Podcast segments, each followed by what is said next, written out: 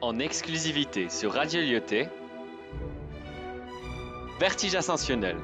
Casablanca, au cœur de la poésie baroque, avec les élèves de la 201 et 215. Bientôt cent ans.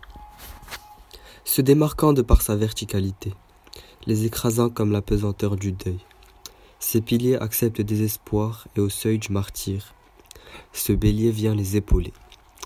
Au-dessus de tous, il est à son apogée. Qui aurait le malheur de défier son orgueil Il vit une vie paisible en gardant l'œil sur les habitants, chez eux, en sécurité. Les volets fermant les yeux petit à petit. La rouille envahit les balcons, et aujourd'hui la jeune ville les contemple et se transforme. Cet immeuble, il en a vu passer des voitures.